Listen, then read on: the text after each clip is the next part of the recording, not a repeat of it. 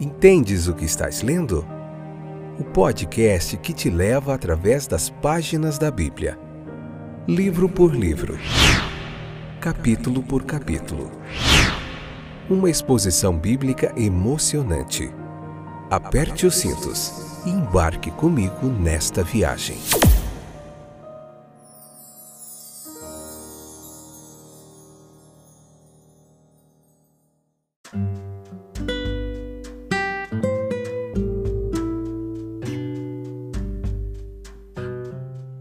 Olá, como vai você, meu amigo, minha amiga? Está tudo bem? Eu espero que esteja tudo bem com você. Eu sou o Fábio, estou de volta para nós juntos aprendermos mais um pouquinho da palavra de Deus. Está pronto? Pronta? Vamos lá então, nós temos horas e horas de estudos ou cursos bíblicos, como você queira chamar, de cada livro da Bíblia, capítulo por capítulo. Só clicar aí no Spotify, no Breaker, no Radio Public no Google Podcasts e clicar, ouvir, tudo aí disponível para a gente poder aprender mais um pouquinho, se edificar na palavra de Deus, evangelizar, fazer estudos bíblicos, enfim, ao seu critério e escolha. Hoje nós vamos continuar no capítulo 7, hoje a parte 2, episódio 107, segunda temporada. Vamos lá? É, onde está aquele homem? É o que diz João capítulo 7, versículo 11, né? Eles perguntaram a respeito de Jesus: aonde está ele? Não há nenhuma dúvida de que Jesus foi a pessoa mais interessante de sua época. Suas obras poderosas, seu ensino maravilhoso haviam despertado o interesse do público em geral e comovido a sociedade. Seus movimentos foram observados com atenção e sua presença ou ausência foi notada. Havia uma classe para a qual Jesus era apenas mais uma curiosidade. Eles não tinham amor nem ódio, mas ainda estavam ocupados e interessados no estranho fenômeno de sua vida. A dúvida com relação a Jesus nessa época era muito comum. A multidão que representava a ideia nacional do Messias duvidava dele. Muitos deles o haviam abandonado recentemente e aparentemente desistiram da esperança de que ele consentisse em ser coroado o rei dos judeus. Mesmo assim, muitos deles duvidavam disso. E os discípulos não estavam totalmente isentos de dúvidas sobre esse assunto. Uns poucos nutriam um sentimento de afeição, carinho, eram uma pequena minoria.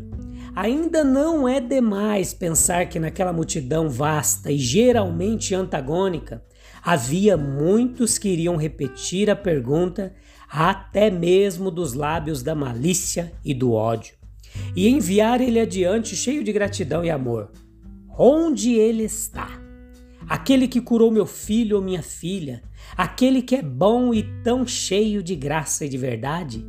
Sabemos de um, pelo menos, entre os membros do Sinédrio judeu, que faria isso como uma questão de amor. Nicodemos.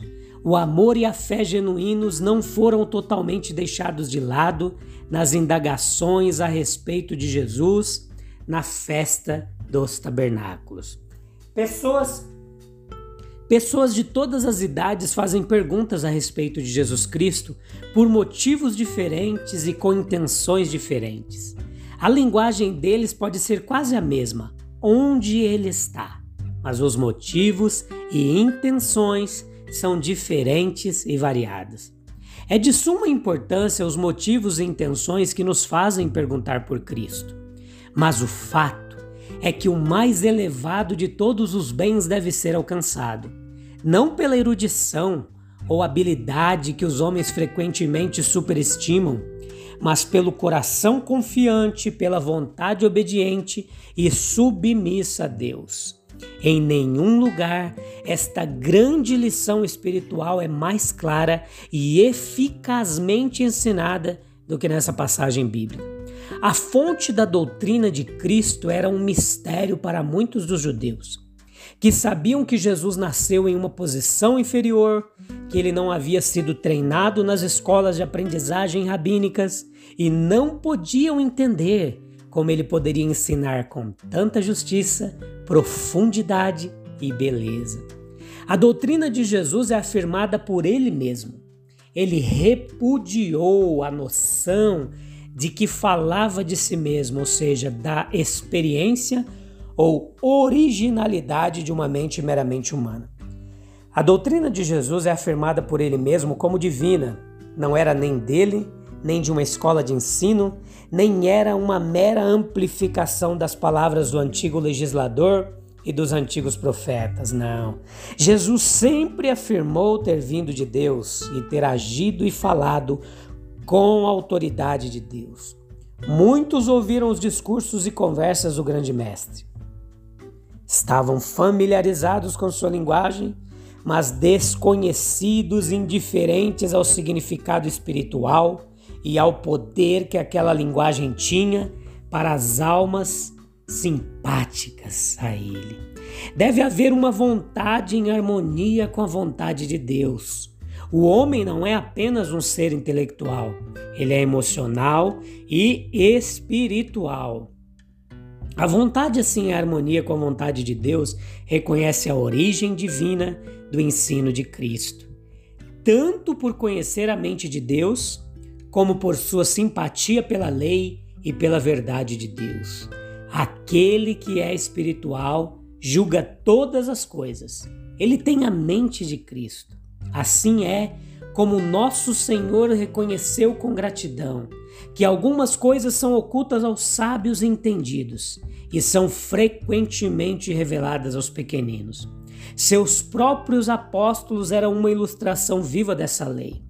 E cada época fornece exemplos de homens inteligentes e até mesmo homens eruditos que compreenderam e representaram mal os ensinos de Cristo.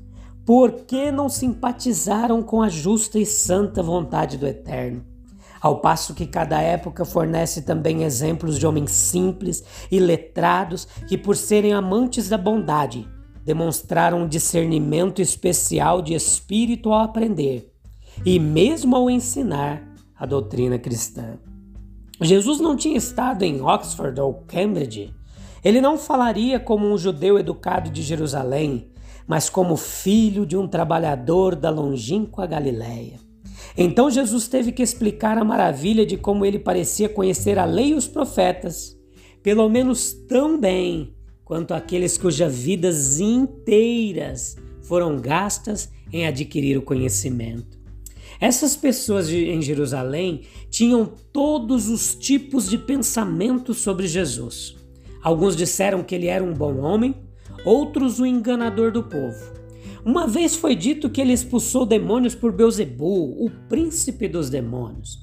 Alguns pensaram que ele era Elias, alguns outros Jeremias, ou em todos os casos um dos profetas. Não havia certeza sobre ele, na mente de muitos a incerteza ainda prevalece. Homens eruditos passam anos examinando os evangelhos e no final não tem nada a relatar. A maior de todas as mensagens do Deus infinito e eterno veio através de alguém que nasceu nos arredores mais humildes e foi criado na casa de um trabalhador galileu. Nosso Senhor costumava usar os objetos mais familiares, os eventos mais comuns, as práticas mais habituais, a fim de ilustrar e expor e reforçar verdade espiritual, para expor a necessidade do homem de ensino, da graça celestial, da salvação. Cristo falou da fome e da sede, do pão e da água. Ocorreu vários rituais nas festas anuais é, dos tabernáculos. Havia um, havia uma, uma cerimônia em que se derramava água no altar os sacerdotes tiravam água do tanque de Siloé e levavam ao templo.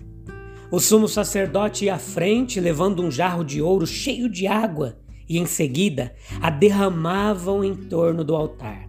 Quando os sacerdotes se aproximavam, o chofar era soprado, seguido pelo canto dos salmos de louvor e ação de graças a Deus.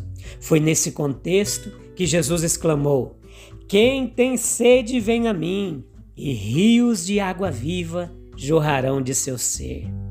Essa sede está profundamente arraigada na natureza humana.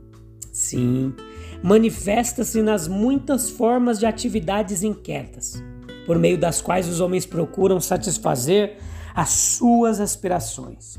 A impotência do mundo para saciar essa sede é uma indicação da origem divina da alma. Aquilo que o mundo não pode fazer, o Espírito de Deus pode fazer. Ele pode preencher a natureza criada com paz, pureza, verdade e poder. O rio do amor de Deus flui para sempre. É inesgotável. Com alegria tirareis águas das fontes da salvação. Bem-aventurados os que têm sede de justiça, porque eles serão fartos. A fé é exigida do sedento. Isso é evidentemente pretendido pelo uso das palavras venha e beba. E, no entanto, a provisão satisfatória é oferecida gratuitamente. Não é comprada, mas dada. Beba da água da vida de graça.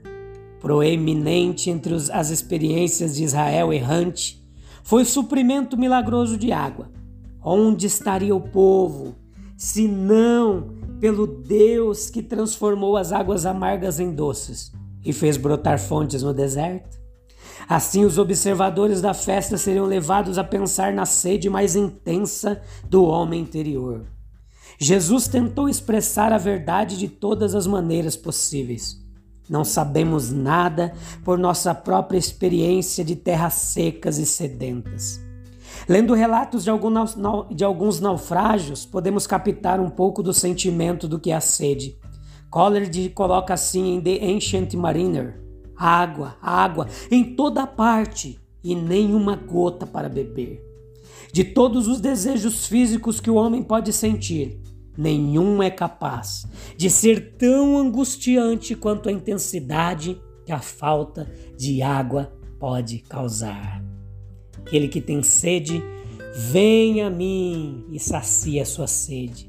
Jesus é a fonte de água viva. Quanto mais nós bebemos dessa fonte, mais sede nós ficamos dele, com mais vontade de Deus, com mais vontade de Jesus e queremos beber dessa fonte inesgotável. Deus te abençoe, que você tenha um fantástico dia e que essa fonte inesgotável de água viva sacie a sua sede nesse dia, a sua necessidade espiritual, a sua carência de Deus. Um abraço, a gente volta em breve no próximo episódio. Tchau, tchau, até mais.